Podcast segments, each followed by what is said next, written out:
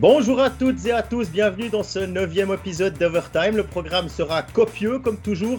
On va notamment se demander si la victoire du CP Berne hier en coupe est un nouveau déclic ou est-ce que le crépuscule des dieux va continuer à sévir dans la Post-Finance Arena. On passera évidemment en revue les quatre, les quatre clubs romans tout en répondant à vos questions. N'hésitez d'ailleurs pas à interagir dans les commentaires juste sous cette publication. Euh, et puis on répondra à vos questions et à vos avis, à vos remarques euh, durant l'heure que va durer cet overtime. Pour le faire au mieux, on a sorti le bloc de parade. Pour m'accompagner aujourd'hui, un trio d'attaque au taquet avec au centre un joueur complet, euh, qui attaque ses contradicteurs, qui défend ses opinions, qui a la tête partout, qui analyse le jeu sans relâche. C'est Stéphane Rochette. Salut Stéphane. Salut. Ensuite, à l'aile droite, ses prises de position nourrissent le débat. Les bons mots ne sont jamais loin, c'est David Pietronigro. Salut David. Salut Jean-Philippe, salut tout le monde.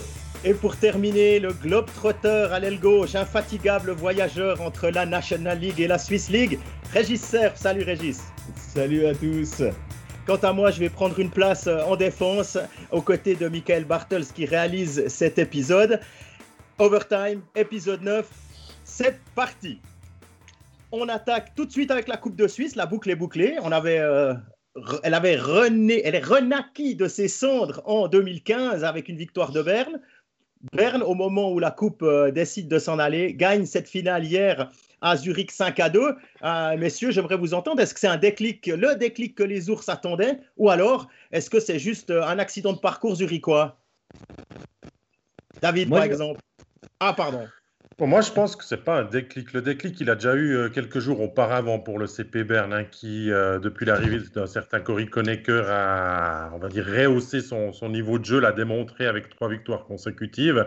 Euh, C'était un petit peu plus compliqué contre Zouk, forcément. Hein, ce back-to-back a été un échelon trop haut à, surmonter, mais peut-être un très bon test pour les Bernois pour préparer cette finale contre Zurich, de cette frotter finalement à, Zouk pour voir qu'est-ce qu'il fallait encore améliorer et, et, Et c'est vrai que le CP Bern devient ou redevient peut-être un client intéressant pour participer à ces places de pré-playoff. Euh, certains les condamnaient trop vite, mais je pense que le déclic a déjà eu lieu et que le CP Bern, avec l'aide bien sûr de ce titre, sera gentiment de retour aux affaires.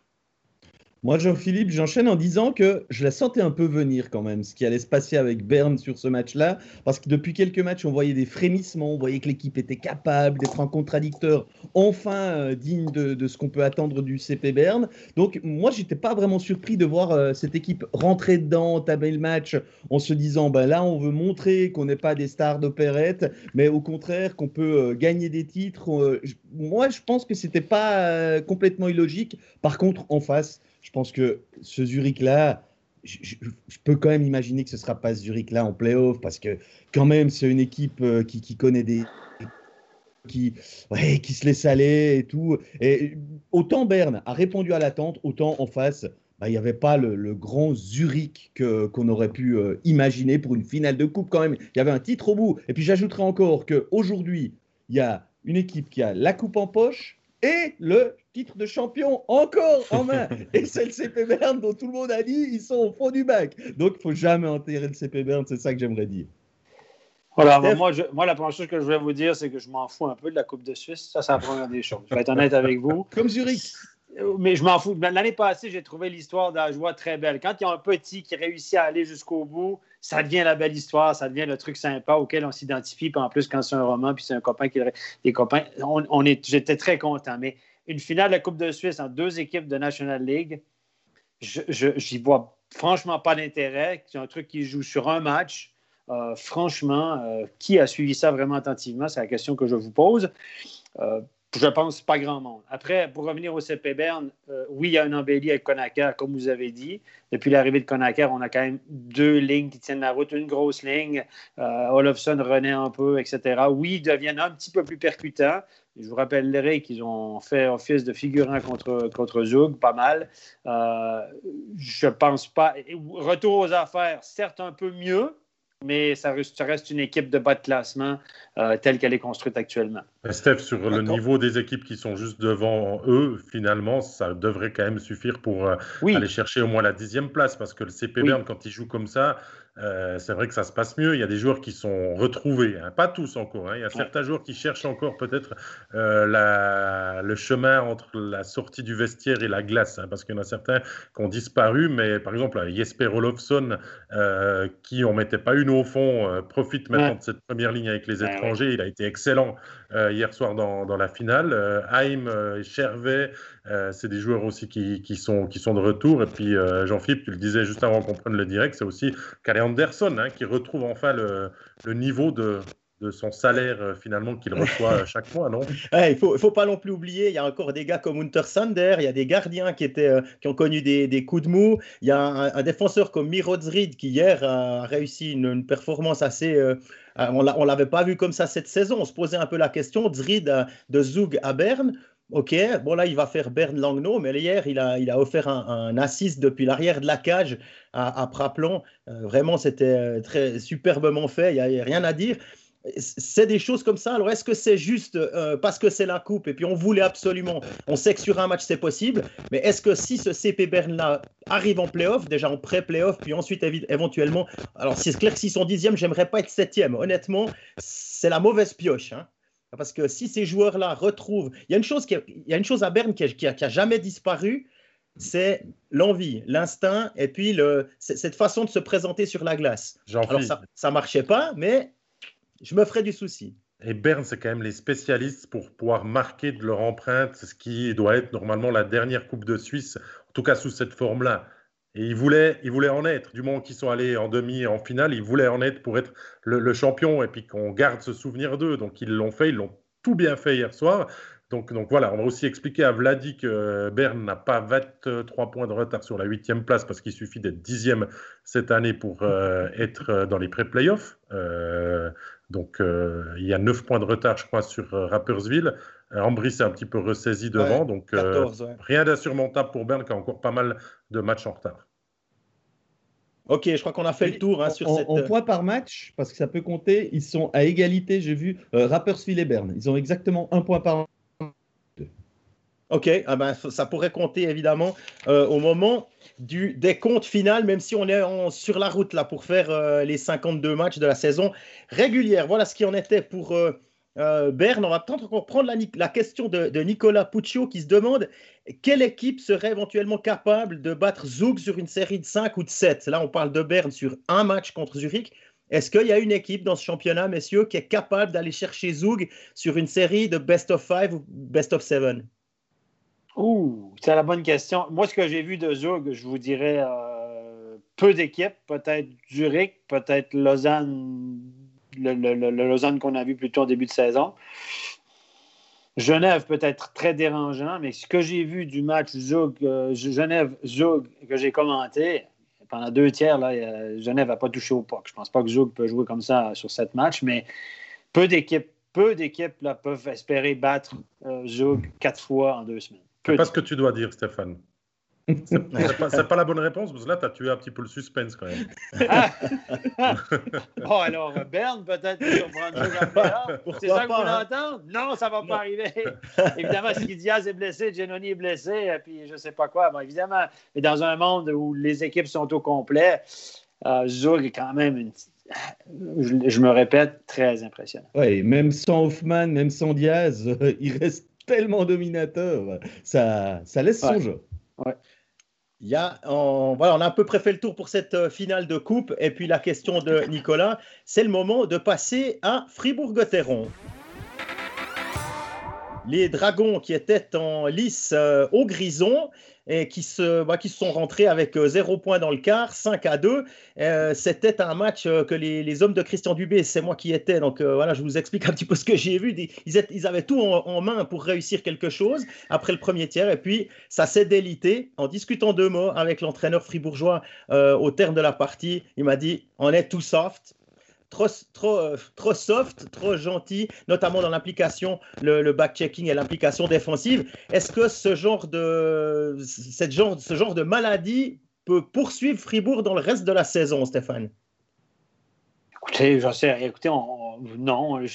écoutez, moi, depuis le début de l'année, j'ai l'impression qu'à un moment donné, ils vont choper une baisse. Ils ont eu une petite baisse au mois de janvier quand ils ont joué, quand on jouait contre les, la, série contre les équipes du haut de tableau, les deux, trois équipes meilleures. Mais autrement, ça, autrement, oui, on a perdu là, mais on a, on a fait peu de faux pas. Si, on considère que Davos, c'est un, faux pas, attention, aller à Davos, perdre à Davos, ce n'est pas forcément un faux pas. Moi, je pense qu'il n'y a pas péril dans la demeure et je trouve que Fribourg fait preuve d'une constance incroyable. Il faut, l'avouer, on est rendu, on a passé 40 matchs là.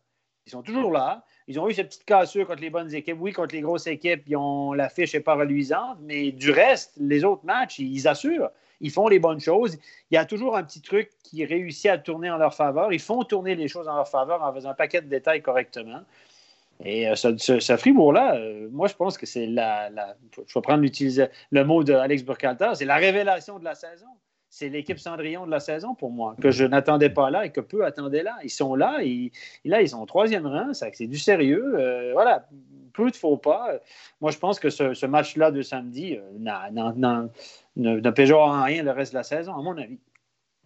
il faut dire aussi que Davos a, pu compter cette fois, hein, une fois n'est pas coutume, sur un, Sandro Eschliman euh, quasi impeccable. Il a vraiment fait le malheur des attaquants fribourgeois. Hein. Régis, tu voulais rajouter quelque chose? parcours, moi je, pense que je serais plutôt pour accident de parcours que cette défaite à Davos, mais euh, je veux dire, si on regarde le tableau d'ensemble, c'est logique qu'il y ait genre de, faux pas. L'équipe, elle est quand même pas euh, très fournie. Hein. Il y a eu pas mal d'absences aussi ces derniers temps. Malgré ça, je trouve que sont d'une remarquable constance. Elle s'écroule jamais, elle, a du répondant. Elle est... Enfin voilà, c'est une troisième place qui nous surprend, mais quand même sur ce qui est proposé depuis le début de la saison, qui n'est pas si étonnante que ça quand on regarde la manière dont, elle joue euh, quasiment chaque match en étant euh, euh, au niveau de l'adversaire, même quand l'adversaire, c'est vrai, même quand elle s'incline, il y a eu une ou deux fois où on les a sentis un tout petit peu en retrait, mais je veux dire, c'est remarquable ce qu'elle fait jusqu'à présent. Et puis perdre à Davos, oui, Stéphane, je suis 100% d'accord avec toi tout le monde ne va pas gagner à Davos euh, ces deux rencontres, hein, quand même. Euh, c'est un déplacement qui est long, c'est un adversaire qui, qui sait quand même bien jouer au hockey, il ne faut pas le, négliger non plus. Même avec deux étrangers hein, seulement. Eh oui, donc, mais, oui, mais il faut, je trouve que, ça n'a rien d'autre. Simon euh, dans le chat, c'est Davos, c'est pas Langnau que Fribourg a affronté aussi, mais on a l'impression que ce match que Fribourg a disputé, c'était peut-être un petit peu le match de trop où il y a eu trop de largesse défensive, trop d'absence qui sont condamnables contre une équipe comme Davos quand elle patine comme ça vite, direct au but. Et puis, on a toujours dû rattraper, rattraper un petit peu le score. Et le mal était assez vite fait. Euh, on a, on a vu que Fribourg ne pourrait peut-être pas espérer grand-chose de ce déplacement, mais après trois victoires qu'ils ont su euh, glaner, les Fribourgeois, pour moi, c'est qu'un petit faux pas. Je suis d'accord avec vous, messieurs, sur, euh, sur ce qui se passe dans, dans la superbe saison de Fribourg-Gotteron. Écoute, c'est 1,85 points par match, c'est ça? Les garçons, ça fait, ça fait une saison de 90 et 100 points. Là. Ouais, euh, puis ça a 52 matchs, ouais, c'est énorme. Hein. Je veux dire, des saisons, 90 100 points, là, il n'y en a pas beaucoup d'équipes qui ont fait ça ces dernières années. Il y a deux, trois équipes qui font ça chaque année, puis encore. Et ça fait longtemps que Fribourg ne l'a pas fait. Non, on a et pourtant, il n'y a, pas d'équipe complètement larguée comme la, euh, pouvait euh, l'avoir été Rappersville lors de sa première saison en, National League. Dans ce match à, à Davos, il y a un fait de jeu qui a, euh, retenu notre attention et l'attention de, plusieurs suiveurs de, de notamment Hugo Mousseau, qui nous, euh, pose la question, c'est euh, cette charge, enfin cette charge, ce, coup involontaire de Kinsley au visage de Philippe Fourer derrière la cage. Kinsley, lui, va se relever, étant donné que c'est son gant qui a frappé le visage du défenseur fribourgeois. Philippe Fourer qui se remet à peine d'une commotion, il joue quelques matchs et le voici euh, de nouveau envoyé euh, voir les étoiles. Régis, euh, cette perte-là, si ça devait se concrétiser, qu'est-ce que ça peut avoir comme conséquence pour l'arrière-garde fribourgeoise? C'est une question d'Hugo Musso. Alors moi j'ai l'impression ben, que Philippe Fourer, il est, il est redevenu un joueur très important depuis qu'il est revenu. On l'a, vu, euh, sauf erreur, 7-8 matchs en début de saison. Après, il a disparu des radars et il est revenu euh, il y a quelques semaines. Je pense qu'il a trouvé tout de suite euh, sa place dans l'effectif et qu'il a quand même beaucoup apporté à l'équipe. Et clairement, c'est un problème de profondeur parce que euh, Fribourg-Gotteron, sur le long terme, je pense, n'a pas vraiment les moyens de remplacer le, calibre de, Philippe Fourer. Tout le monde va devoir remonter son niveau euh, d'un cran dans la défense. Peut-être pas Gunderson parce qu'il est déjà tellement en dessus que ce sera difficile, mais on va lui demander peut-être encore euh, une ou deux minutes de, de rallonge supplémentaire alors qu'il est déjà très utilisé. Donc clairement, ça peut être une énorme perte. Et puis moi, j'ai quand même un peu peur que pour Philippe Fourer, ça le rapproche de la fin de carrière. Là, hein. Je dis pas que c'est la fin, mais Exactement. Lui, on, humainement, là. On est en train de lui signer un contrat. On est en train de, peut-être lui proposer. Mais là, ça, c'est typiquement. Vous voyez, les gens vont se dire mais comment ça se fait qu'il est commotionné C'est pas un gros choc. C'est surtout lui qui vient contre Kinsley. Kinsley, c'est un truc accidentel. C'est pas un gros choc contre la tête. Le gars en menton, c'est rien du tout pour un hockeyeur. C'est typiquement le gars qui est devenu hyper fragile aux commotions, qui a cumulé les commotions. Puis à chaque fois, il devient plus fragile. Il s'agit qu'il y a un balancement de la tête, un petit coup quelque part, et tout à coup, ça revient. Donc, il est hyper fragile. Et, euh, et, là, moi, non seulement ça peut être une grosse perte pour Fribourg jusqu'à la fin de l'année, mais est-ce que si vous êtes Christian Dubé, est-ce que vous ressignez un gars aussi fragile que ça? Il a toujours été fragile de façon générale. C'est 30-35 matchs par année, on s'entend. Mais là, est-ce que si vous prenez la chance de resigner un gars comme ça? Le, timing de la blessure n'est pas le meilleur pour, euh, on va dire, resigner Philippe Fourer. Hein. Ça va faire réfléchir Dubé, ça va peut-être faire réfléchir Philippe Fourer lui-même, hein, parce que à force d'accumuler des commotions, on sait aussi que ça laisse des séquelles. Et puis c'est pas parce qu'on a 35 ans qu'on ne doit pas penser euh, aux 60 ah, euh, années qui restent derrière peut-être à vivre.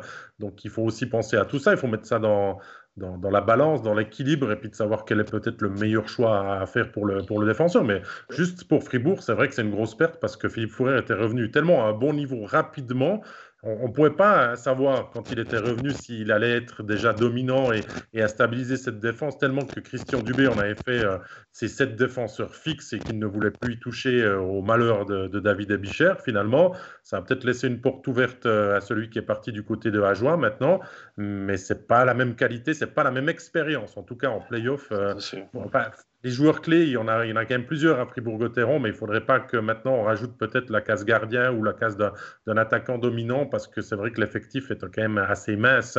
Euh, la saison est superbe, ce serait dommage de la gâcher avec quelques blessures qui, qui viendraient agrémenter la fin de saison. Euh, ouais, alors là, on a vraiment pris le scénario catastrophe d'un Philippe Fourrer qui est out pour la saison. Euh, on ne sait pas encore. Sait pas, il, c'est aussi possible qu'il s'entraîne, qu'il s'entraîne ce matin. J'y étais pas évidemment, mais.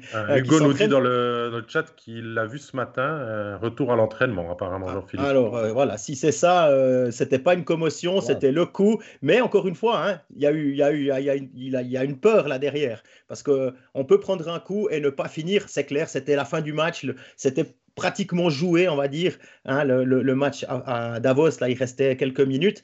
Il a décidé de ne pas revenir sur la glace peut-être par précaution. S'il y a un deuxième choc, peut-être que là, à ce moment-là, ça devient quelque chose de sérieux. Tant mieux si ça n'est pas sérieux et tant mieux s'il sera sur la glace euh, mardi à Lausanne. D'ailleurs, quand on perd à Davos, est-ce qu'on peut aller se gagner à Lausanne contre le Lausanne de, actuel? Quand on est Fribourg. Parce que c'est n'est ah pas la même Lausanne, on en parlera tout à l'heure, mais c'est pas la même équipe qu'avant la dernière euh, quarantaine. Non. Fribourg déjà peut battre tout le monde. Ça, c'est déjà et, un maintenant, même si c'est plus compliqué contre les équipes de tête, ils l'ont prouvé quand même tout au long des, de la quarantaine de matchs qu'ils ont joués. C'est vrai que Lausanne n'est peut-être plus euh, aussi impressionnant qu'avant, on en parlera après, mais oui, Fribourg peut gagner, bien sûr. En tout cas pour On peut battre Lausanne actuellement, euh, David. Langnau l'a prouvé. Ouais, ah, après, qu'il n'était pas loin, mais ça n'a pas suffi. Euh, voilà, ça c'était en tout cas pour l'actualité fribourgeoise on va euh, se diriger gentiment maintenant euh, du côté du bout du lac, euh, à savoir l'actualité des aigles de Genève-Servette. Il est temps de s'asseoir confortablement au coin du feu, de tirer une couverture moelleuse à soi sur ses genoux et c'est l'heure du compte. L'heure du compte, c'est Régis qui va s'en charger. Régis, c'est à toi. Il était une fois une équipe qui se déplaçait dans son car grenat au Tessin pour disputer deux matchs en 24 heures. L'adversaire, Lugano, avec qui elle entretient une certaine rivalité, un long voyage de 6 heures attendait les joueurs du bout du lac. De quoi avoir les jambes lourdes au moment de poser les patins sur la glace. Mais défiant toute logique, cette formation genevoise faisait un début de match de rêve 4 à 0 après 7 minutes et une excellente gestion de la suite de la rencontre pour un succès 6 à 2. Dans la tribune de presse, certains confrères, non genevois, je le précise, louaient la qualité de cette équipe étincelante. N'hésitez pas à en faire le contradicteur principal de Zoug dans la course au titre. Un sentiment de supériorité qui devait aussi être partagé sur le banc des Aigles. Un des joueurs élevait la voix en direction des Luganais et lançait à deux reprises un ironique Ticino Rockets, Ticino Rockets. Moins de 24 heures plus tard, les deux protagonistes se retrouvaient donc pour la revanche. Un plat qui se mange chaud au Tessin. Tout le monde imaginait bien que les Luganais viendraient fort. Le soleil était généreux ce jour-là, la température avoisinait 20 degrés et les Genevois avaient pu goûter à la Dolce Vita locale. À 19h45, l'équipe qui se présentait au coup d'envoi n'était qu'une pâle réplique de la veille. Une entame de match, la fleur au fusil, une litanie d'erreurs, aucun leader pour redresser la barre. Trop sur deux, les Servétiens encaissaient 7 buts et recevaient un bon coup de pied aux fesses accompagné d'une belle leçon de modestie. Il faudra s'en souvenir quand le temps des playoffs sera venu. Eh ben merci, euh, merci Régis pour euh, ce compte. Une première réussie, magnifique. Donc ce que tu as vu, euh, ce que tu as vu au Tessin, le soleil, le lac, ça c'est joli. Par contre, le, le, la, la, deuxième prestation de Genève Servette, t'es resté un peu en travers de la gorge. Mais oui, parce que comment peut-on avoir, en guillemets, des circonstances compliquées? Vraiment, là, j'ai discuté avec les jeunes voix, ils débarquaient du car, ils disaient, ouais, 6 heures, on est parti à 11h15, on en a plein le dos et tout. Et ils font un match fantastique. Et le lendemain, ils sont dans leur confort. Euh, on sait, tout le monde le sait après le match, tout le monde le dit. Lugano, ils vont rentrer dedans. Pelletier, il est vers les médias tessinois après le match et il dit euh, J'attends une forte réaction et tout. Tout le monde sait ça. Et ils entrent et là, ils sont, ils sont plus que soft, il n'y a pas de réaction. Comment peut-on passer d'une équipe, et, et, je le dis parce qu'on en a vraiment discuté sérieusement, une équipe qui semblait vraiment être euh, au top à, à une équipe, ouais quelconque le lendemain, quoi. Mais, moi, moi, ma question, c'est qui a dit Ticino Rockets? Alors, on n'est pas sûr du nom, c'est pour ça que je donnerai pas de nom à ce micro, mais on l'a entendu deux fois, donc je n'ai pas inventé ah, que quelqu'un. Euh, Et il y, a un collègue alémanique qui a été, euh, hein, semble-t-il, euh, avec qui était à côté de moi à Rappersville, qui m'a expliqué qu'il était allé vers euh, pour rigoler un peu après le deuxième match en, en lui glissant un petit HC comme ça gentiment pour euh, rendre l'appareil. Mais enfin, ça s'est fait euh, en, bonne, euh, en bonne intelligence. cette bonne guerre, cette bonne guerre. Mais finalement, dans ces back-to-back, quand on passe deux jours, deux jours et demi au Tessin, le plus compliqué, c'est quand on gagne le premier match de se remotiver peut-être pour le deuxième, parce qu'on a déjà le sentiment du devoir accompli. C'est humain, peut-être, pour Genève de se dire que déjà trois points mis dans la besace, c'était déjà bien. On n'a pas fait le travail nécessaire pour aller chercher les six, mais voilà. David, penses-tu que si Zoug s'était retrouvé dans la même situation, ils auraient commencé le match aussi soft que ça? Moi, non, je ne crois pas. Régis, il y a une logique dans ce championnat, c'est que euh, les back-to-back, euh, je crois qu'il n'y a jamais une équipe qui a gagné les deux matchs, sauf Zoug. Donc Zoug, sont hors catégorie. Non, mais Genève a battu deux fois Lugano le 7 et 8 janvier euh, au Vernet. Donc ils étaient capables de le faire, ils sont capables de jouer comme ça. Ah, mais, mais clairement, mais... Ils ont décroché là. Mais bon, les gars, ok, je suis d'accord avec tout ce que vous dites, mais n'oubliez pas que vous faites 1,5 points sur la route, comme ils l'ont fait là, ce week-end-là, euh, toute la saison vous avez les playoffs tranquilles tant que vous gagnez à la maison. Oui, oui, mais les, les playoffs, je veux dire, les playoffs, il faut pouvoir enchaîner les bonnes performances aussi. Et là, c'était un très très bon test. On sait qu'en playoff, on va jouer quatre matchs en cinq jours. Alors, euh, le premier match, super, on a gagné. Euh, le deuxième, il sera lui aussi à la maison. Ouais, bah, euh, c'est bon, on a gagné hier, on est trop fort, de toute façon, il peut rien nous arriver. Enfin. C'est pas l'attitude qu'on attend. Mais c'est Genève cette année, les gars. Ils ont une très bonne équipe. Ils peuvent renverser tout sur leur passage certains matchs. Ils ont des, beaucoup d'atouts dans leur jeu, un bon gardien, des joueurs dominants, des bons étrangers. Ils ont beaucoup de cartes dans leur jeu. Ils font de très bons matchs. Et par ailleurs, ils en échappent de temps en temps, des, des, inexplicables contre Ambry, contre Langnau. Il y a d'autres équipes qui font ça, mais ils sont un peu en dents. Ils manquent cruellement de constance et on n'arrive pas sur une base régulière à avoir enchaîné les, les succès c'est certes une bonne équipe, mais qui, à mon avis, est légèrement sous régime. Et puis cette constance-là, cette constance qu'on recherche, est-ce qu'on la veut pas Est-ce qu'elle elle vient pas trop tôt, par exemple? Il y a des gens qui disent c'est le syndrome Tampa Bay là sur euh, euh, sur le chat. 2019, Zoug est trop bon trop tôt. Ça a déjà arrivé, hein Est-ce que Genève, par contre, est, mais moi, moi je... ces trucs, si on échappe un match ou deux, c'est pas grave. Il faudra que ça compte plus tard. Moi, j'aime bien être pas d'accord avec vous, monsieur. Moi, pour moi, Genève, je m'inquiète, mais alors pas du tout, mais vraiment pas du tout. Pour moi, ils peuvent perdre 7 à 2 et, perdre 7 à 1 après 40 minutes à, Lugano. Euh, ils ont fait une part de leur job pour rester au contact, de se qualifier même dans le top 4. Mais alors, quand les playoffs vont arriver, messieurs, mais. Alors, si on parlait que j'ai pas envie d'affronter d'être l'équipe qui va affronter le CP Berne, j'aimerais pas être l'équipe qui affronte Genève Servette. On a déjà vu par le passé que c'est l'équipe qui arrive vraiment à sublimer et puis à, devenir une autre équipe en, en playoff. Mais mais moi, je me réjouis de voir ce que ça donne. Ils ont des joueurs talentueux, ils ont des joueurs d'expérience, ils ont des joueurs qui peuvent jouer physique. Pour moi, ce sera une des équipes qui va faire un petit peu le spectacle. J'espère. Le seul truc, je ne pense pas que Damien Ria a été complètement euh, transformé, euh, remplacé, même si Tyler Moy, ces derniers matchs, livre la marchandise au niveau des points. Mais c'est encore pas la même chose. Sur un, un power play, Tyler Moy ou Damien Ria, moi je prends Damien Ria. J'ai l'impression que si toi tu jouais à côté de, de, de Omar et de, et de Winnick, tu ferais tes points aussi, non? Ah non, non, je, non, non, je patine pas assez bien. et les gars, il y a deux équipes cette année. En parlant de baisse, de régime, il y a deux équipes cette année qui n'ont pas eu de grosses baisses de régime de malheurs, de blessures, de, de, périodes difficiles, comme, comme Lausanne est en train de traverser, comme Berne a traversé, comme Genève a traversé. C'est Fribourg, qui a été relativement épargné par les quarantaines, par ci, par ça. C'est une équipe qui a eu. Et puis Zug. Donc Fribourg qui joue depuis 5-6 euh, matchs avec trois étrangers seulement.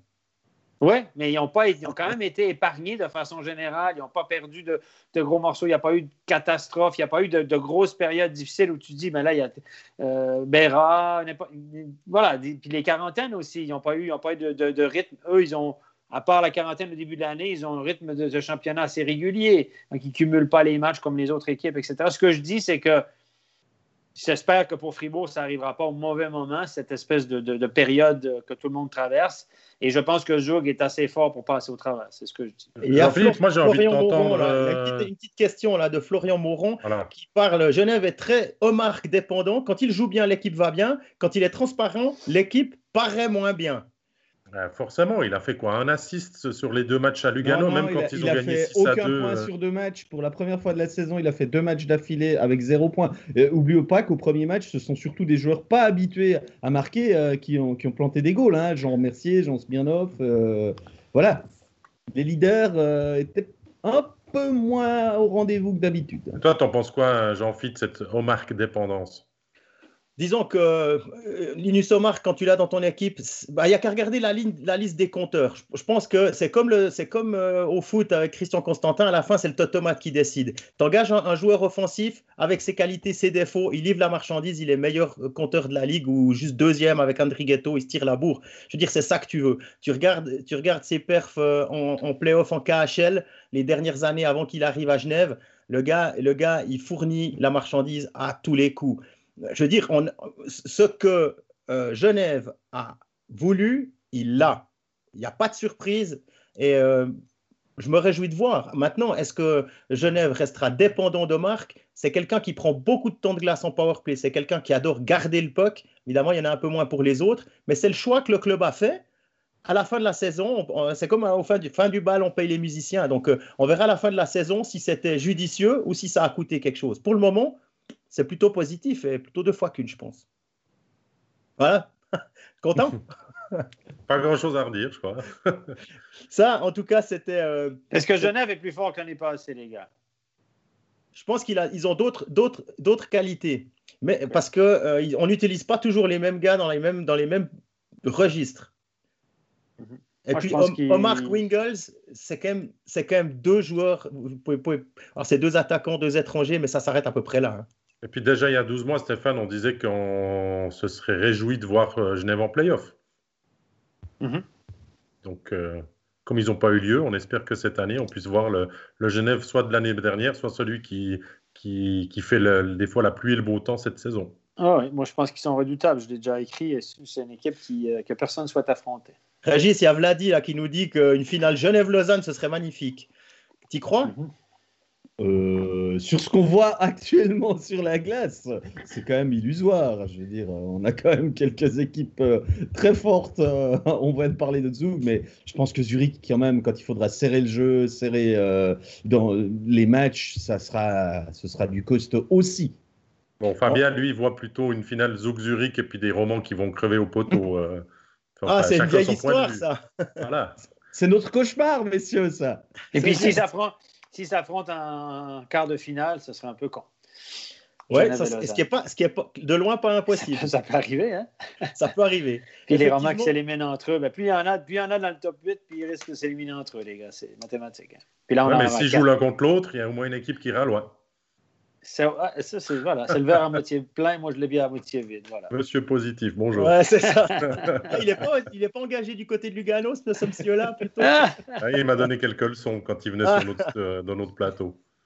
Ouais, ça, alors on a fait un peu le tour euh, en ce qui concerne les aigles des Vernets, et puis c'est le moment de se diriger au bord d'un autre lac, le lac de Bienne, pour parler du HCB.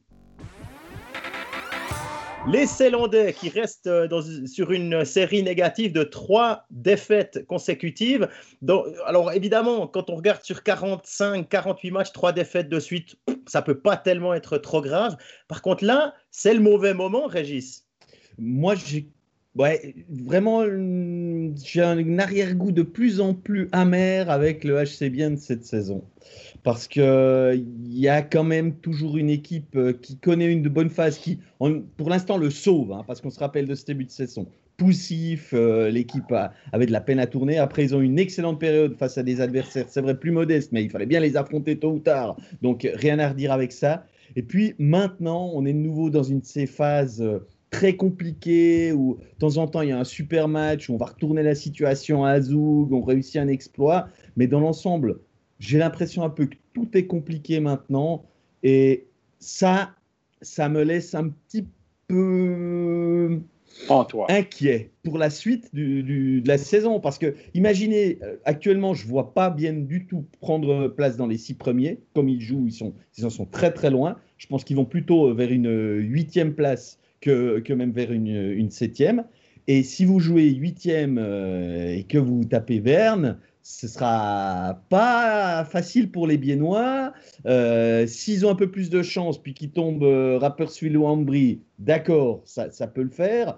Mais franchement, cette équipe-là, ça ne tourne pas. Et puis, sachant qu'il y a un entraîneur qui n'a pas de contrat pour la saison prochaine, moi, je le dis clairement, et j'ai entendu le, podcast euh, de nos amis euh, célandais euh, qui, eux, ne, le cachent pas, qu'ils pensent que dégager le Yunberg, c'est un peu la, dernière solution à moindre coût pour, pour avancer dans cette saison. Et je ne peux que partager leur opinion très clairement. C'est le problème aussi, c'est qu'après 39 matchs joués, le HCBN semble encore chercher son jeu. Euh, voilà, on, voit, on le voit dans ces trois défaites et même avant, hein, quand on gagne, il n'y a rien d'exceptionnel. Il y a pas, c'est pas flashy comme le HCBN a pu nous le réserver par le passé euh, sous Termenon. Euh, on tricote, on, tourne autour du but, on, est vraiment en difficulté et souvent dans ces genres de situations, on dit qu'on doit tirer un maximum. Ben là, pas. On essaye toujours la passe de trop et puis il n'y a, rien d'enthousiasmant dans le jeu du HCBN. Et puis c'est vrai que ces trois défaites, elles arrivent quand même dans un moment assez malheureux finalement parce qu'on coince dans cette course au top 6 et puis ça pourrait enchaîner un petit peu sur euh, une spirale un petit peu négative pour la suite parce que si on regarde la fin de saison du HC Vienne, c'est tout sauf facile. Hein. il reste 13 matchs à jouer. Euh, les équipes dites faciles qu'ils ont toujours battues, il y en a trois encore à jouer. Il y a deux fois Ambry, une fois Rappersville. Sinon, c'est toutes des équipes qui sont soit à leur niveau, soit, soit au-dessus. Il y a Berne hein, aussi, mais Berne est, en train de, redevenir peut-être une autre équipe. il y a des matchs beaucoup à l'extérieur, 10, sur 13, hein, je crois. Donc, donc pour moi, pour moi, bien, Régis, je suis entièrement d'accord avec toi. Je ne les vois pas top 6, mais je les vois aussi peut-être euh, devoir euh, prendre des décisions un peu, petit peu plus euh, radicales pour, pour la fin de saison, si décision ils veulent prendre. Parce qu'après, on peut très bien aussi dire saison compliquée, mais voilà, licencier euh, Lars Leuenberger et faire monter Steinegger, comme le disait la, la Stamtisch, hein, qu'on salue, euh, c'est une, solution qui ne coûte pas d'argent supplémentaire, on est d'accord. Oui, c'est un petit peu la, grande tendance. Tant que ça ne coûte pas, on peut tout faire. Hein. On peut engager Abdelkader, oh on peut, on peut tout des faire. Sponsors, des sponsors. Ah oui, il y a ça. Steph, il y a quelqu'un là, c'est Fabien Chalande qui demande le coaching de Lars Leuenberger, qu'est-ce qu'on peut en dire par rapport à ce qu'on a vu avec Tormenon à part le fait que les défenseurs, les défenseurs vont pincher, c'est une chose ouais, il, il, a changé le style. Je vous rappellerai l'argument de départ d'engager Alain Berger, c'est qu'il continue le style de jeu. Il connaît la, la, marque de fabrique de Tormanen, il va continuer dans la même veine. Ben là, il y a eu euh, tromperie sur la marchandise parce que c'est pas ça qu'il a fait du tout. Là, il y a eu, il, a eu, il s'est fait arnaquer complètement Steinegger là-dessus parce que Lindberger, il a peut-être dit ça en entrevue, mais à la fin, il a fait ce qu'il a voulu et ça ne convient pas visiblement. Il y a aussi, on va te le dire maintenant, je veux dire, ce n'est pas un secret, il y a d'énormes problèmes de communication. Euh, ça passe mal avec un paquet de joueurs. Ce n'est plus un secret. On le savait, nous, dans les coulisses en début de saison, et là, c'est largement répandu. Le, Steinegger le voit, le sait aussi. Il espérait probablement aller jusqu'au bout de la saison en disant OK, ça va aller, puis on va changer l'année prochaine. Là, la question se pose c'est est-ce qu'on laisse aller le navire ou finalement on, remet quelqu'un là. quelqu'un, ce serait lui, je pense. Un pilote dans l'avion, ouais. Mais je suis pas sûr qu'il a envie de faire ça, là, parce que c'est pas le même job. Là. Lui, il, avait coaché six matchs à succès en mettant cinq gardiens devant le but, en jouant hyper défensif, etc. Sauf qu'il peut, puis il avait remis ça à flot quand il a repris l'équipe. Mais là, il reste 13 matchs, les playoffs, c'est un, job différent. Kevin Schlepfer n'est pas disponible, si Kevin, Non, non, Kevin n'est pas disponible, heureusement. Euh, mais, mais, voilà, je, je, je pense qu'il y a un problème, ça ne passe pas. Le Henberger avec les étrangers, avec Rayala, avec Kulstrom, euh, avec Pouliot, on peut le dire, ça ne passe pas. Le courant passe pas. Il y a un problème de personnalité, il y a un problème de, communication. Euh, Agnus ça a été euh, catastrophique. les, les, jeunes aussi, je, tous les, tous les, bruits concordent. Il n'y a, pas de fumée sans feu, les garçons. Ah, c'est vrai. Et puis les deux hommes dont tu parles, les deux hommes dont tu parles, qui sont à Davos, euh, que j'ai vu jouer contre Fribourg, euh, Nussbaumer est aligné dans le premier bloc à côté de Corvi. Euh, et puis euh, Ulström mène le, deuxième bloc et, score. Hein, un, il a scoré un triplé. Vraiment, c'est le Ulström on attend qu'on avait vu. Un point par match. Voilà, un point par match à Bienne. Lars Leuenberger, il a connu la culture du CP Berne. Quasiment que ça il a essayé de l'appliquer à Bienne. Sauf que Bienne, déjà, ce n'est pas les infrastructures, les moyens et, les possibilités de faire du CP Berne, mais euh, c'est une entité à part qui se débrouille très bien, grâce notamment au travail de Martin Steinegger. Et de s'entêter dans ce système, ben, on voit où ça mène maintenant, c'est dans le mur.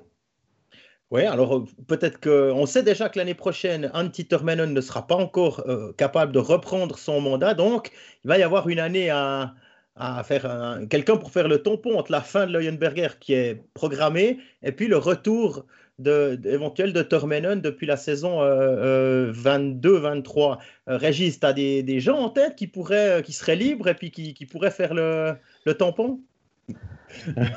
J'ai un tas de gens euh, crédibles sur la table, mais moi je ne suis pas d'accord avec cette analyse-là. Tout le monde part dans l'objectif que Termenen, un jour, il va euh, être le Termenen qu'on a, qu'on a connu, qui est plein de ressources, qui est. Euh, enfin, je veux dire, on, on, lui souhaite tous que ce soit comme ça, mais il a quand même une très grave maladie. Il, est, il, a, il a vraiment été très atteint dans sa santé. Euh, une année ne sera probablement pas suffisante pour qu'il recouvre ses moyens. Puis après, il faudra aussi retrouver l'énergie en soi pour en donner autant. Tout le monde sait qu'être coach, c'est c'est pas aller à l'usine le matin et puis euh, à 17h être à l'apéritif avec ses amis. C'est quelque chose qui est extrêmement prenant, que ce soit dans la tête, que ce soit euh, stressant et tout. Donc, moi, je ne sais pas s'il faut partir dans cet objectif. Il faut, à un moment donné, se dire bon, ben voilà, malheureusement, on ne peut plus compter sur Termenen, mais pourquoi pas essayer de bâtir quelque chose avec un coach neuf, tout bah, ah, monsieur Rochette. Moi, j'ai juste quelque chose. Je ne veux pas vous interrompre, les gars. Mais, euh, je ne veux pas vous déranger. Mais moi, je me dis bon, je sais que Steinegger dans les coulisses, et de source à source, je sais que Steinegger ne veut pas engager de coach nord-américain parce qu'il dit que les coachs nord-américains sont trop durs avec les, gars et les Suisses n'aiment pas ça. Il parle de son expérience de joueur. Mais moi, il y a un gars qui, est nord-américain, mais qui fait longtemps qu'il est en Suisse. Il s'appelle Gary Sheehan. Est-ce qu'on pourrait pas donner, une chance une fois à Gary Sheehan, qui a l'étiquette Swiss League, comme les frères Matt ont l'étiquette assistant coach. Mais Gary Sheehan a eu du succès, a, été, a duré dans le métier partout où il est passé. Il doit faire quelque chose de juste, les gars. Et pourquoi ne pas lui donner sa chance? Il habite à 45 minutes de là. Euh, ça, ça, serait peut-être une solution? Il parle français, bon, il ne parle pas l'allemand, mais il parle anglais. C'est une personnalité qui passe. Là, je sais bien, c'est un club qui est proche de ses fans, plus de ses sponsors, etc. Gary le fait remarquablement bien pourquoi ne pas donner une chance à Gary Sheehan?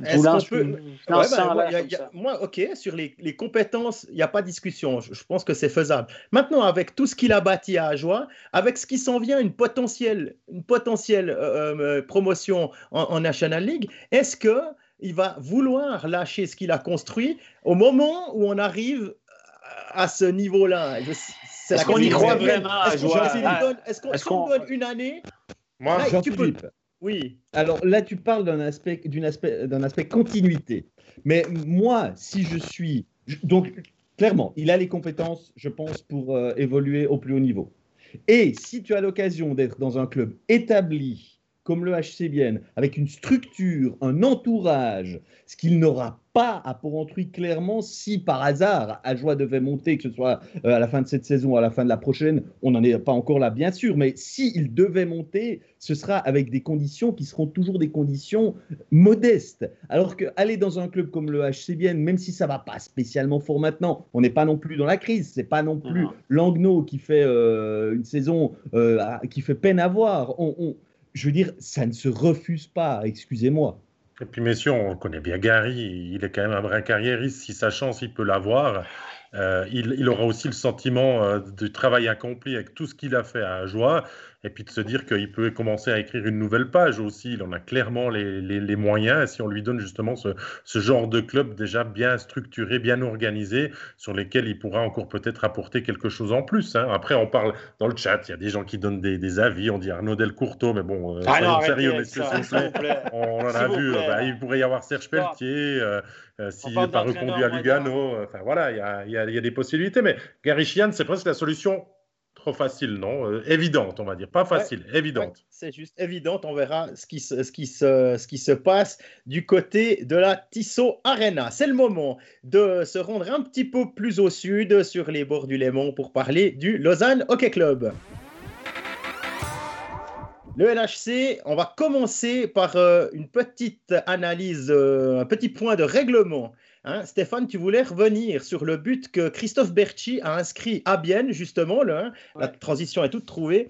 Euh, ce but où le puck, en fait, n'est pas entré. Explique-nous ce qui s'est passé et quelle a été cette décision. Bon, la, corporation des arbitres l'a justifié plus ou moins, mais la situation, pour moi, c'est un but qui n'aurait pas dû être accordé parce que Pouliot va faire trébucher euh, Berchi, regardez, alors qu'il se présente seul face à la cage abandonnée. Pour donner un but automatique, il faut que ce soit une situation ou lorsque le gardien est sur la glace, ce soit une situation de pénalty. Donc, cette situation-là, partez du principe que pour donner un but automatique, il faut que ce soit pénalty, mais sans gardien. Donc là, ça donne but automatique. Mais ça, dans le nouveau règlement, ce n'est pas une situation de pénalty. Parce que le règlement a changé il y a deux ans. Si vous touchez le puck d'abord et vous faites trébucher l'adversaire, c'est deux minutes maintenant dans le règlement. Sauf, et si vous faites ça en breakaway, on ne peut pas donner penalty. Si le joueur plonge, touche le puck d'abord, fait trébucher, c'est pas penalty, c'est deux minutes. Donc, ça ne peut pas donner un but automatique parce que le gardien n'est pas là. Est-ce que je me suis bien exprimé? Oui. moi, je vais encore plus loin, Stéphane. On pas hésiter sur l'action. C'est deux minutes et puis euh, à peine deux minutes là, hein, pour moi. Euh, il, prend surtout le puck. Et, mais s'il euh, prend le puck avant, c'est deux minutes maintenant. Prends le puck et mais... maintenant. Et là, au, meeting des arbitres qui a eu lieu jeudi, moi, j'ai parlé avec Daniel Stricker après le match qui était là. J'ai dit, mais pourquoi c'est penalty? Parce que, pourquoi c'est but automatique? Parce que normalement, c'est pas un penalty. Si c'est pas un penalty, euh, tu peux pas donner euh, but automatique. C'est une bonne question. Euh, voilà, on a revu la... En fait, ils se sont défendus en disant, sur l'action, ils touchent le patin et le puck en même temps. Mhm. Bon, OK.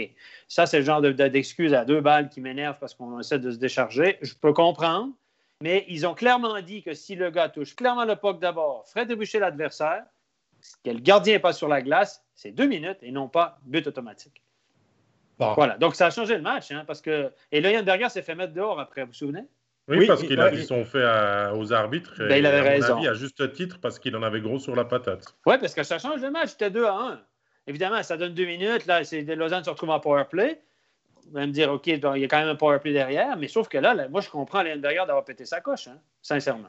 Oui, alors comme tu le dis, Stéphane, effectivement, ça change le match. Et il y a une autre décision arbitrale qui a changé le match aussi, c'était du côté de Rappersville samedi. Ça concerne évidemment aussi le, Lausanne Hockey Club qui est allé s'imposer à la Sangaler Cantonal Bank Arena 5 euh, à 4, 5 à 4 au, tir au but grâce à un, superbe tir au but de Denis Malgin. Il y a une charge euh, du top scorer singalois Roman Chervenka sur Marty. Ça va se passer juste derrière le but. Et cette charge-là lui a valu de retourner au vestiaire. Le Tchèque, euh, qui avait d'abord été puni de 2 plus 10, il y a eu une discussion. Stéphane, après, avec les ralentis, évidemment, c'est toujours plus facile, mais qu'est-ce que tu penses de cette charge-là? Bon, Elle n'est pas si méchante. Il saute légèrement, là, il quitte la glace de 5 cm, euh, il n'y a pas le canne sur la glace, etc. bon, elle est haute, il, il fait un peu l'extension du corps, mais il ne le touche pas contre la tête vous avez vu Michael Charing, sauf erreur, a donné charge incorrecte. Oui, c'est ça. c'est juste. c'est une charge incorrecte parce qu'il saute légèrement, c'est ce qu'il a expliqué. Est-ce que ça vaut cinq minutes? Pas sûr. C'était, une question de, c'était une question de Fred Maranda qui demandait est-ce que ces cinq minutes-là sont finalement pas euh, sévères? Bah, moi, ça m'a énervé, hein, ce genre de punition. En, euh, direct, en direct, je me dis qu'il n'y a pas grand-chose même.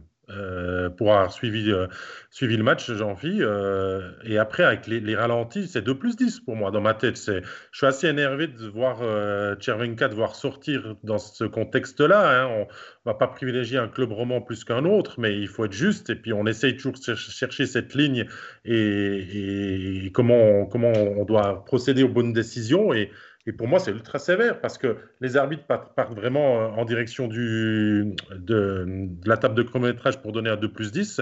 Il y a quelque chose dans la discussion qui change la donne. C'est-à-dire, Stéphane, qu'il y a un des arbitres de ligne peut-être qui a vu quelque chose ou qui a pensé voir quelque chose. Ils ont eu une discussion, puis ils ont dit, parce que les 2 plus 10, c'est souvent une discussion. Ben, toutes les pénalités peuvent donner lieu à une discussion lorsqu'il y a un blessé ou n'importe comment. Ils se sont consultés, puis probablement qu'il y a deux ou trois autres qui ont dit ben, pour moi, c'est 5. Et les arbitres sont toujours influencés, évidemment, lorsqu'un joueur reste étendu sur la glace. Oui, exactement. Tu as, ce que tu as vu, puis quand tu le vois sur la glace, tu dis ah, ben ouais, c'est peut-être plus violent. Là, tu te mets à tergiverser, etc., etc. La conséquence, tu dis, bon, là, si le gars est commotionné, puis il a vraiment chopé contre la tête ou contre la nuque, on a l'air de des cons, machin. Donc, allez, on... Alors, le message cette année, c'était si vous hésitez entre la 2 et la 5 ou la 2 plus 10 et la 5, parce que la charge incorrecte, ce n'est pas 2 plus 10, c'est 2 minutes. Hein. Donc, si vous hésitez entre les deux, donnez la plus sévère. C'était le message. Donc, ils ont peut-être hésité, puis ils ont dit on donne la plus sévère pour être sûr de ne pas passer à côté de quelque chose. mais, là, je Il y a quand même quelque chose qu'il ne faut, pas mettre de côté c'est que la, la tête d'Aurélia Marty, elle frappe, elle frappe contre le, contre le, plexi de manière assez violente. Hein. Et quand on a le casque a fait son effet, il n'y a pas de choc euh, de, frappe, il ne le frappe pas à la tête, mais cette charge l'envoie taper le plexi avec la tête et ça on le voit assez bien. Je comprends. Si tu es un peu sonné, tu restes quelques secondes au sol, tu as le droit. Je veux dire. Euh, euh, c'est pas des machines. Hein. On, revient à la discussion de lundi dernier dans Overtime quand on disait que les joueurs vont plus de, plus en plus rester au sol. Une nouvelle fois, je dis pas que Marty n'est pas blessé et n'en rajoute pas. Je peux, je peux pas le prouver mais on va voir ça de plus en plus souvent maintenant. Je, parce que, je trouve on tend la perche aux, tricheurs. Je dis surtout pas qu'Aurélien Marty a triché, parce qu'il il, est quand même pas resté au sol et il en a pas rajouté. Je suis même persuadé, je, ne soupçonne pas un instant. Mais ça, le message vers les autres joueurs, c'est eh, vous avez vu, c'est pas la première fois que je le dis, j'ai déjà tenu le même discours quand j'ai vu la charge de Barberio qui lui a valu une pénalité de match euh, sur euh, Barhoffner. Euh, j'ai tenu exactement le même discours. Mais on va vraiment dans une ligue où on va faire comme au foot, on va tous chercher à tricher, on va les inciter, rester au sol, roulez-vous, gueuler et tout. Et il me semblait pas que c'était cette tendance-là qu'on voulait donner. Et là, mhm. je reviens sur ce que je dis depuis plusieurs semaines, plusieurs mois même pourquoi on ne laisse pas les arbitres aller visionner les vidéos dans ces moments-là Mais punaise, ça coûte quand même pas. Je veux bien travailler 5 minutes de plus ou 10 minutes par match si on doit visionner deux charges par rencontre en moyenne. Ah, tu m'as au chef d'abord.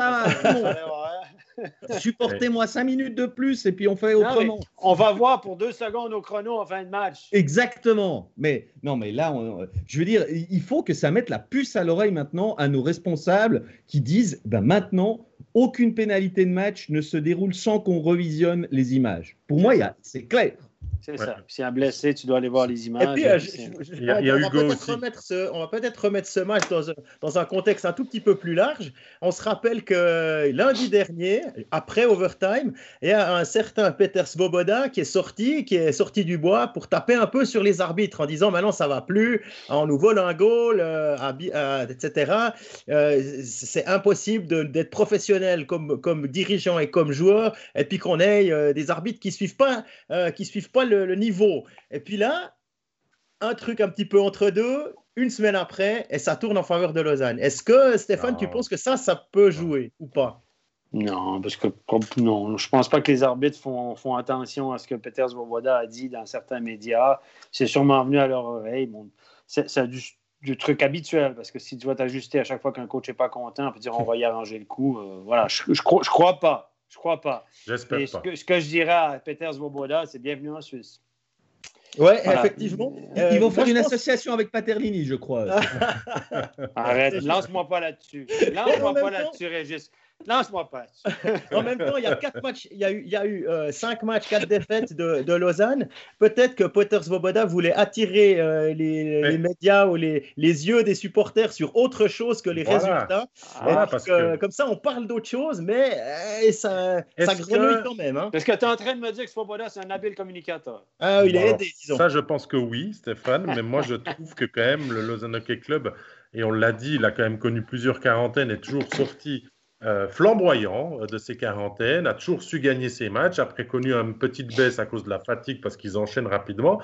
Mais est-ce que là, le mal-être n'est pas plus grand et différent peut-être? Parce qu'on voit quand même une équipe qui euh, joue complètement à l'envers. Hein. Entre le 2-1 encaissé qu'ils ont marqué contre Genève et le premier but qu'ils ont réussi à marquer derrière, c'était le 2-1 contre Rapperswil. Il y a eu quasiment 125 minutes sans aucun but, avec une équipe qui produisait plus du tout le même jeu que ce qu'elle avait l'habitude de faire. Et on sait qu'il y a eu ces transactions, on sait qu'il y a beaucoup de discussions en coulisses. Est-ce que c'est il y a eu le geste de Genadzi hein, aussi qu'on a largement revu dans, dans ah, aussi, euh, dont on attend la, sentence et, tout ça. Euh, est-ce que finalement c'est pas un ras-le-bol des joueurs aussi euh, sur la glace? Je sais pas, moi je le ressens comme ça en tout cas. Je vous Par contre, je vois honnêtement, à Rappersville, le, premier tiers, ça faisait, on, ne reconnaissait pas le LHC du début de saison qu'on attend flamboyant, etc. Alors on peut avoir des coups de mou, mais là c'était 3, 4, 5 coups de mou de suite. Et puis tout à coup, deuxième tiers, euh, les, individualités ont pris le, lead sur, euh, sur le match. Et, les trois buts sont trois solos quasiment. C'est Frick, c'est Hudacek et c'est Malguin. Est-ce qu'on doit s'en remettre à des, à des individualités qui ont beaucoup de talent, évidemment, alors que c'est l'équipe pour euh, rouler sur le championnat? Mais Écoutez, les, équipes de. Ce qui fait la différence entre les équipes de talent et les autres, c'est que dans les mauvais soirs, ton talent te sauve. C'est ça qui fait la différence. C'est ce que Lausanne a fait samedi, a fait quelques reprises cette année. Et, moi, je pense que les absences, l'absence de Joris pèse beaucoup. Il y, a, aussi des blessés. Barberio n'a pas joué pendant plusieurs matchs. On dit que c'est d'un gars de 25 minutes par match. Ça change énormément. On a vu Tom Ernest. Quand Tom Ernest n'est pas là à Genève, c'est pas la même chose. Euh, aussi, même si Allemande ne connaît pas une saison extraordinaire, ça, il y a une présence physique. Euh, il a peine quelque chose à 4 contre 5, etc. Donc, je pense qu'il y, a, une configuration. Il y a les retours de quarantaine, l'accumulation des matchs. Euh, et les absences qui pèsent énormément dans ce qu'on voit de lâcher. Il y a un autre détail, et ça, tu l'as abordé, Jean-Philippe. En faire beaucoup de transactions, à changer sans cesse le noyau de ton équipe, est-ce que ça ne perturbe pas les esprits de ton équipe? Parce que Conacher était, beaucoup, était, était pas très heureux d'être mis de côté de temps en temps, mais était très apprécié dans le vestiaire. Mm-hmm.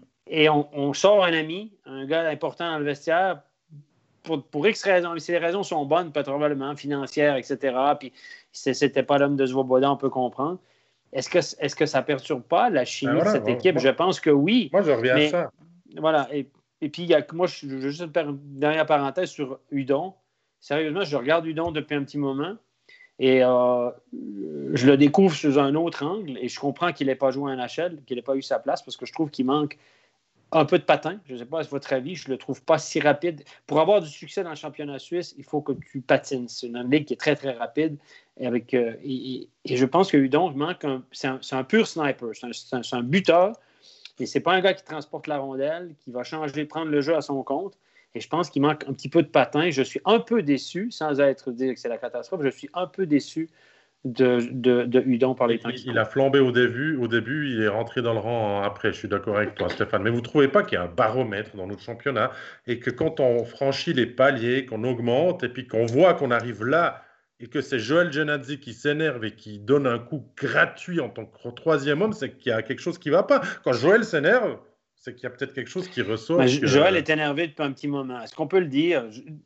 Genadzi, les bruits qui courent autour de Genadzi sont fondés non seulement c'est pas l'homme de Svoboda, c'est pas le préféré de Svoboda pour X raisons, voilà. Mais Genazi n'est pas très heureux.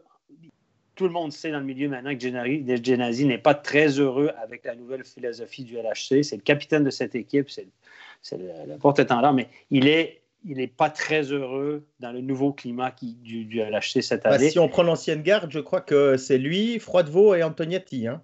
Voilà. Et puis, il n'y a plus que lui, Genadi, qui a un contrat encore pour, euh, valable pour l'année prochaine. Non, mais ça. moi, je, trouve qu'on voit plus du tout, et même au jour le jour, quand on le croise après les matchs, c'est plus le Genadi qu'on a connu les autres saisons. Et forcément, il y a quelque chose qui le travaille et je pense que tous ces bruits qu'on entend sur euh, un, possible échange, euh, pas une fin de contrat à Lausanne et tout, je pense que c'est fondé et que ça, il, et lui-même le vit pas bien parce que c'est un être humain et puis qu'il n'est pas un mercenaire euh, qu'on place comme un pion où on dit du jour au lendemain, bah écoute, finalement, tu partiras où on, on t'échangera. Et, moi, je, je, comprends tout à fait le mal-être du bonhomme. Et quand on sait que c'est un, un, gars qui est si précieux, c'est plus le même homme sur la glace. Quoi. Ça change complètement Marc Monet, euh, Marc Monet dans le, dans le chat nous rappelle que pour revenir à Udon, qu'il a eu le Covid et que peut-être ça aussi, ça a fait que pour revenir, c'est plus compliqué. Bah, et il a aussi changé de ligne. Hein. Il joue il joue plus avec euh, Gibbons et Malguin. Il joue sur la 3. Ah, il joue sur la 3 avec, il a d'autres. Voilà, Froidevaux et Doué. C'est sûr que c'est pas. Non, mais ça, ça c'est pas la même chose pour se mettre en lumière. Et en peut-être pour finir ça avec Udon sur le power play il est là. Hein. Il en manque pas beaucoup. C'est lui aussi qui, marque le, quatrième à, à, Rappersville. les, elles sont indéniables. Elles sont indéniables chez Udon, mais c'est simplement que des fois, on a l'impression qu'il en fait pas assez pour euh, pouvoir euh, être dominant chaque soir et, et que et c'est un petit peu des fois à son bon vouloir. Et c'est vrai que les retours de Covid sont jamais faciles et évidents à gérer. Hein. Malguin le sait très bien. Hein. il a eu quand même trois ou quatre matchs euh, après son, retour compliqué. Il a eu froid sur le banc. Euh, bref, euh, on revient peut-être pas à son Ça, c'est pas prouvé encore. donc, voilà, non, mais on en rigole. Mais on va juste pas ce qui s'est passé. Mais, mais, mais, voilà, Udon, Udon, ça reste quand même une, valeur sûre qui peut aider Lausanne dans la suite de sa saison. Mais Monsieur Hudon, va falloir un petit peu en faire plus. Ouais, mais euh, puis encore, il y a l'arrivée d'Udacek avec ça. Donc, euh, on va chercher une septième licence, un, étranger supplémentaire. On a mis Konaker à. Udacek qui jouait son premier match à Rapperswil. Alors, c'est difficile hein, d'entrer dans un collectif comme ça. Il venait d'enchaîner les heures d'avion depuis euh, Neftek Chimique, là, au Nishkemask. Voilà, je c'est deuxième chose après la 5 galères Cantonal Bank Arena, compliqué à dire. C'est passé. Non, toujours est-il qu'Udacek, c'est un joueur on nous, l'a vendu comme un centre rapide et un bon buteur. Ben, il a montré tout ça en une action. Euh, il a aussi perdu un peu bêtement qui a coûté un but, mais enfin, euh, je pense que ça va être un, bon asset. Et petit quiz. Alors, c'est le spécialiste des interviews en caleçon. Hein. donc, lui, il vient en caleçon à l'interview. Première chose. Deuxième chose, quand on lui pose la question pourquoi vous êtes là? Qu'est-ce que vous pensez qu'il a, répondu? Allez, rapidement, comme ça. Pour l'argent. Presque. Mais c'est ça il a répondu bah, on m'a fait une bonne offre. C'est pas pour le projet sportif. Lui, bah il n'y a, pas de filtre. C'est à peu près comme tous les étrangers, sincèrement. Stolberg avait plus honnête. transparent aussi, hein, à ce niveau-là, quand il était parti en KHL. C'est juste. Messieurs, euh, on, va clore le, sujet euh, Lausanne Hockey Club euh, pour l'instant. Ah, peut-être encore une question. Euh, est-ce qu'il y a des bruits de couloir concernant la dernière licence étrangère? C'est Marc Monet qui, pose la question. Euh, concernant le Lausanne Hockey Club, hein, il y en a encore une à disposition. Est-ce que quelqu'un a entendu quelque chose? C'était pas jusqu'à hier ou c'est aujourd'hui le, dernier délai? C'est aujourd'hui. C'est aujourd'hui même, ok. On parlait d'un défenseur. Je dire d'un défenseur. Je vais dire ça comme ça. OK, alors on va garder les J'ai entendu des bruits, mais je ne veux pas parce qu'il y a des trucs, je ne veux, pas en parler. Les, les, parce que je sais pas les oreilles ouvertes. Et puis, euh, comme ça, on a, on a pu... Euh, ça devrait tomber rapidement. Voilà, ça devrait tomber rapidement. On sait pas, euh, Yannick euh, nous dit qu'il n'était pas très à l'aise en anglais, Hudacek. C'est vrai, mais je ne pense pas que c'est ce qu'on attend de lui au Lausanne Hockey Club. Hein. On va plutôt regarder ce qui se passe sur la glace on va passer à la euh, petite rubrique du joueur du mois de février. chacun d'entre vous avait la, a fait ses devoirs, hein, je pense. Euh, on va commencer. Allez, on commence par Stéphane. Ton joueur du mois de février, c'est qui? Moi, c'est Kevin Clark. J'aime bien Clark de, Rappersville. Euh, c'est un tout petit joueur qui marque un paquet de buts année après année. c'est du presque un point par match dans une équipe relativement faible. Et euh, là, il a marqué 8 buts en 10 matchs. 8 euh, buts, de passes. C'est un buteur, c'est pas un passeur, c'est sûr c'est un, buteur. Il va devant le but, il ramasse un paquet de garbage, des rebonds, etc. C'est souvent pas des jolis buts, mais c'est des buts. Et euh, l'année passée, ça fait deux ans qu'il a marqué une vingtaine. Il avait joué à Langnau dans le passé à presque un point par match. En KHL, c'est presque un point par match. Et là, il en a 19. Il se dirige encore vers une saison probablement 25 buts, 23, 24, 25 buts. C'est 8 en 10, 8 buts en 10 matchs durant le mois. Euh, j'ai visité entre lui et Chervenka. Chervenka a 10 matchs, 13 points, mais c'est 3 buts, 10, 10 assists. Chervenka qui est sur le courant alternatif, il a 2 matchs sans points, 3 points, 2 matchs sans points, 3 points. Et euh, voilà, c'est des joueurs, c'est une équipe qu'on n'entend pas beaucoup parler en Suisse romande, donc je voulais parler de ces joueurs peut-être peu connus euh, dans, notre, dans notre coin de pays. Ouais, je profite de rajouter que Kevin Clark, sur les, étrangers qui sont à Rappersville, euh, est le seul qui n'aura pas de contrat pour la saison prochaine et qui pourrait être remplacé par un défenseur étranger en raison du départ de euh, Dominique Egli à Davos. Régis alors moi j'ai un joueur qui joue en Suisse romande. J'ai retenu Kiki Motet parce que euh, je trouve que on n'en a pas souvent parlé de lui. Il a rarement été euh, aussi en vue. Il vit en tout cas pour l'instant, la saison de rêve par rapport à ses précédents exercices. Je dis pas que ce sera une saison comme ça et que ça va, le soufflet va retomber, mais là, il est, il est arrivé à maturité, il arrive à mieux se canaliser, je trouve, sur une glace. Et euh, en ce mois de février, bah, il a accumulé les points. Euh, j'ai regardé 11 matchs avec toujours au moins un point, 11 matchs, 17 points. Ça, compte également, je crois, deux ou trois matchs de, fin janvier. Mais enfin, euh, tous les matchs, on le voit, tous les matchs, il s'exprime. Euh, ses talents de buteur, c'est vraiment un bien précieux. Et euh, je pense clairement qu'il mérite une, une petite coche pour un, joueur qui fait vraiment une super saison. Et actuellement, il, est, il, est, il, est, au top. Quoi. Il n'a jamais baissé de rythme et puis il est, il est, il est phénoménal sur ce mois de février. On est d'accord avec toi, Régis. Hein. il, a, il, a, il accumule les buts, les buts importants. Et puis, quelle saison de d'un joueur qui, il n'y a pas si longtemps que ça, ne voulait peut-être plus être conservé par Fribourg-Gotteron. Il y a Hugo, Musso, dans Hugo Musso dans les commentaires qui demande euh, Kylian Motet en équipe de Suisse, s'il n'y va pas, est-ce que c'est injuste, Steph?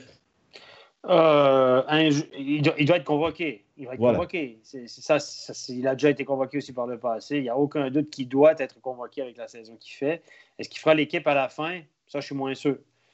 Euh, parce que là, il doit y avoir un équilibre. On ne pourra pas avoir. Euh, il y a des profils. Il y a des profils différents. On a déjà Hoffman, on a déjà des buteurs devant lui. Est-ce que, est que Kylian Motet est un gars qui peut jouer sur une 3 ou sur une 4 dans un championnat du monde avec un rôle précis? Non. Est-ce qu'il est assez bon pour jouer sur les deux premiers blocs, étant donné les autres devant lui? Je ne suis pas sûr non plus. Donc, étant donné son profil, oui, une invitation, une sélection finale, je suis loin d'être sûr. Xavier Vu, il, a, nous dit euh, rapport qualité-prix le plus rentable de Suisse. Ça veut dire oh que monsieur Xavier Vu, il connaît, il connaît le salaire de Kylian Motet. non, il oh écoute Stéphane Rochette le dire ah, voilà. Ah oui, ah, oui c'est quasiment la moitié, c'est pas tout à fait, mais presque la moitié de celui de Yannick Heron. Juste pour ah, mais faut, alors ça, Je veux pas coûter si dans la plaie. Hein. Non, non, mais, non, mais s'il te plaît, c'est comme, comme quand il re-signe Bikoff, on met toujours Heron en avant, mais quand Yannick Heron a signé, qui est-ce qu'il y avait sur le marché? Qui était un buteur en power play, qui vaut 25-30 points par saison. Il n'y en a pas, il n'y en avait pas, c'est pour ça. Ce qui est rare et cher. On ne peut pas comparer les saisons. C'est d'accord. Il a, il, a, il, a, il a profité de, de, de, Voilà, puis Kylian voulait rester. C'est les fans qui l'appelaient, puis il voulait rester. Quand vous êtes clubiste, les gars, puis vous voulez rester dans un club, puis vous le dites, moi, je veux rester, je veux absolument rester. Alors, on va négocier. Ben, L'autre en face, il dit Ah, tu veux absolument rester? OK, bon, mhm. ben, voilà. Mais c'est ce que, c'est ce que a fait. Hein? C'est différent. Voilà. Donc, Kylian Motet a, peut-être signé un peu tôt pour trois ans. On parle d'un salaire légèrement inférieur à 300 000, mais j'espère qu'il a des bonus. Parce qu'il a des bonus au point ou des performances ou des plateaux. Là, il va aller chercher un peu euh, compensation. Je ne pense pas qu'on peut, lancer la pierre à Christian Dubé d'avoir ah. signé Yannick Heron au prix où il l'a signé. Il y avait... Qu'est-ce qu'il y avait comme, comme, euh, comme autre possibilité? Est-ce qu'il en avait vraiment besoin? Ben, si on veut améliorer C'est une pièce essentielle. Il est moins 15 cette année? Oui, il a marqué 11 ouais, mais buts. Mais... mais Stéphane, au moment, de l'engager, au moment de l'engager, Yannick Heron, tu te dis que tu vas le relancer et puis que c'est un joueur qui, a un tir incroyable et, tout ça. Ça, c'est la prétention ça, c'est la prétention de tous les coachs, de penser ah, il fait de la merde là-bas, il ne marche pas, il a connu une bonne saison avec 36 points, le reste, c'est 15 points par année, mais moi, je vais en faire quelque chose. Mais ça n'a pas marché. Hein. Ben, ça n'a pas marché, mais qui sait qui dit que la saison prochaine, ça ne marche pas non plus Je ne sais pas, c'est ça, mais je veux dire, là, Aaron, il le cache, il le met sur le banc, etc. Il est, il est moins 15. Euh, voilà, moi, je, voilà. Évidemment, je comprends pas vos arguments, qu'il c'était le, prix du marché à ce moment-là. Mais à un moment donné, le prix du marché, c'est toi qui décides de le mettre. Est-ce, que est-ce qu'il en avait absolument besoin? On revient au joueur du mois. Il y a Simon que si euh, l'équipe euh, de Suisse appelle Kylian Motet, il doit dire non merci. Alors Simon, déjà, tu peux peut-être nous expliquer pourquoi, parce que je pense que Kylian Motet est aussi très touché de pouvoir aller euh, avoir aussi sa chance en équipe de Suisse et, le jouer. Il n'y a, pas beaucoup de joueurs qui peuvent refuser l'équipe de Suisse quand on, quand on joue ce niveau-là non plus. Ouais, David, est-ce que toi, ton joueur du mois, c'est Yannick Heron, c'est ça? C'est ça. Alors, euh, pour. Euh, Désolé, rapport qualité-prix ou rapport de sa fiche plus et moins avec son salaire ben... Ouais, divisé par le, la météo du mois de février, ça fait, euh, ça fait une superbe. Ah, oui, ça. Non, non, mais moi, j'aime beaucoup lire les, les, commentaires des gens sur leur joueur du mois. Donc, laissez-vous aller. je, vous lis, je vous lis volontiers. Moi, vous verrez, j'ai choisi la facilité. C'est facile, vous prenez le classement des meilleurs pointeurs et puis vous prenez le premier. C'est Sven Andrighetto. ah oui ça ah bah facile, ouais. moi, ce joueur m'émerveille. Non pas seulement que c'est le meilleur buteur de euh, la ligue, c'est un joueur qui chaque soir euh, vend euh, la marchandise sur la glace. Il fait des points sur tout le mois de février. Il y a eu 10 matchs, 14 points. Il a fait un but ou un assist au moins chaque soir. C'est souvent des 2, 3, voire des 4 points qu'il livre. Euh, c'est toujours les buts importants. il est devenu ultra dominant. On peut avoir des questions aussi en début de saison hein, sur lui. Qu'est-ce qu'il allait faire? Eh bien, Il répond présent. Et je peux même aller un petit peu plus loin que le mois de février. C'est un joueur qui, depuis le 8 janvier, a pris une dimension énorme. Ça fait 19 matchs consécutifs, 20 si vous comptez celui du match de Coupe de Suissière, qu'il fait au moins un point. C'est une régularité que tous les autres joueurs du championnat n'ont pas. Sven Andrighetto, pour moi, MVP de la saison régulière. Et tu es son agent oui, je touche 5% de royalties, donc si il pouvait ah, c'est pour ça que une nouvelle casquette. Sven Andrighetto. Ouais. ouais, et eh bien donc, il n'y a, pas, pas grand-chose à rajouter non plus. Là, c'est clair, net, précis, il y a des chiffres. Euh, Ok, ça marche. Il nous manque le tien maintenant, Jean-Philippe. Ouais, ben moi j'ai. Alors il est un peu plus petit qu'Andrighetto. Il est un peu moins suisse et puis il joue pas à Zurich. Il a... Lui, il a gagné la coupe hier soir. C'est Cory Conacher parce que Cory Conacher, il a eu de la peine un petit peu à se mettre en route parce qu'il était utilisé, pas utilisé, sous-utilisé ou voilà à Lausanne. Et puis dès le moment où il est parti et qu'il a réussi à s'intégrer dans la ligne, euh, euh, dans la ligne avec Jeffrey, ce qui n'est pas véritablement une surprise parce que c'est deux joueurs qui se complètent. Euh, Jeffrey et Olofsson, qui enfin, on nous, a, nous avait parlé d'un buteur, ben voilà, c'est enfin un buteur. Et ces trois-là, un fabricant de jeu comme Jeffrey, un gars qui sait tout faire comme Konaker, moi je pense que ça va faire, ça va faire du, du bien au CP Berne. Cinq matchs, six points depuis qu'il est arrivé. Hein, quand on lui donne la confiance, quand on le met dans, des bonnes situations. J'ai eu très peur hier parce qu'il a pris un check de Marty dans le dos, qu'il l'a balancé contre la bande. Ça, ça s'est passé complètement sous le radar. Pour moi, c'est, je comprends pas qu'on signe siffle pas deux minutes. Je ne sais pas si vous avez vu l'action, messieurs, mais. Hugo, Hugo Musso dans le chat sur Philippe n'arrête pas de demander qu'est-ce que Steph pense de cette charge. Ah ben voilà, ben alors ça tombe bien ça tombe bien. Moi, j'ai trouvé ça. Euh, et puis, comme par hasard, je ne veux pas entrer dans, la thème, dans les théories du complot, j'y crois pas du tout.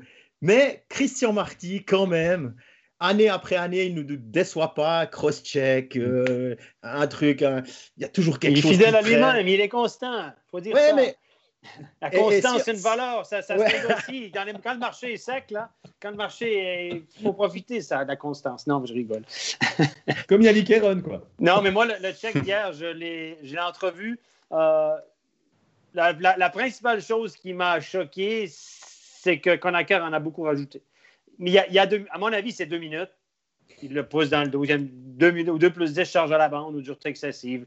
Voilà. Mais pas plus, certainement pas plus. Et ce que j'ai pas aimé, c'est quand et Conacher a fait Ah, puis les deux pattes en l'air en retombant. Et ça, ça m'a dérangé terriblement. Et je pense, je soupçonne Daniel Stricker de ne pas avoir sifflé pour cette raison. Ah, voilà. Donc, on corrige une erreur par une autre erreur. Ben, en fait, la- la- moi, la, la bonne décision, ça aurait été deux minutes à Marty ou deux plus 10 à Marty. Il y a, il y a matière à pénalité, clairement. Mhm. Et euh, embellishment à notre ami, deux minutes pour euh, simulation ok. à notre ami Koneka. Ça serait égalisé 4 contre 4 sur la glace.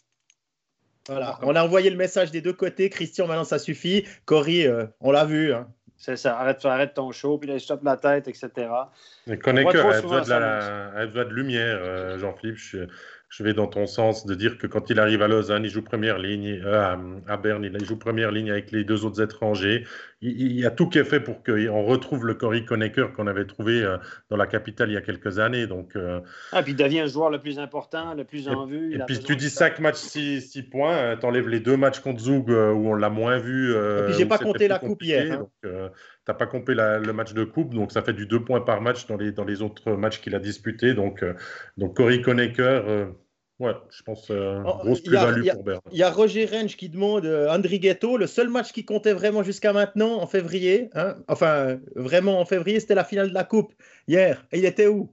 Ouais, mais bon, si on attend que lui, euh, ça fonctionne pas non plus. On a fait un en travail particulier euh, pour. Ah, Ouais, mais c'est le jeu, ce c'est le jeu. Voilà. Nous, on se mouille, et puis les gens nous remettent en cause, et on est là pour ça. On discute.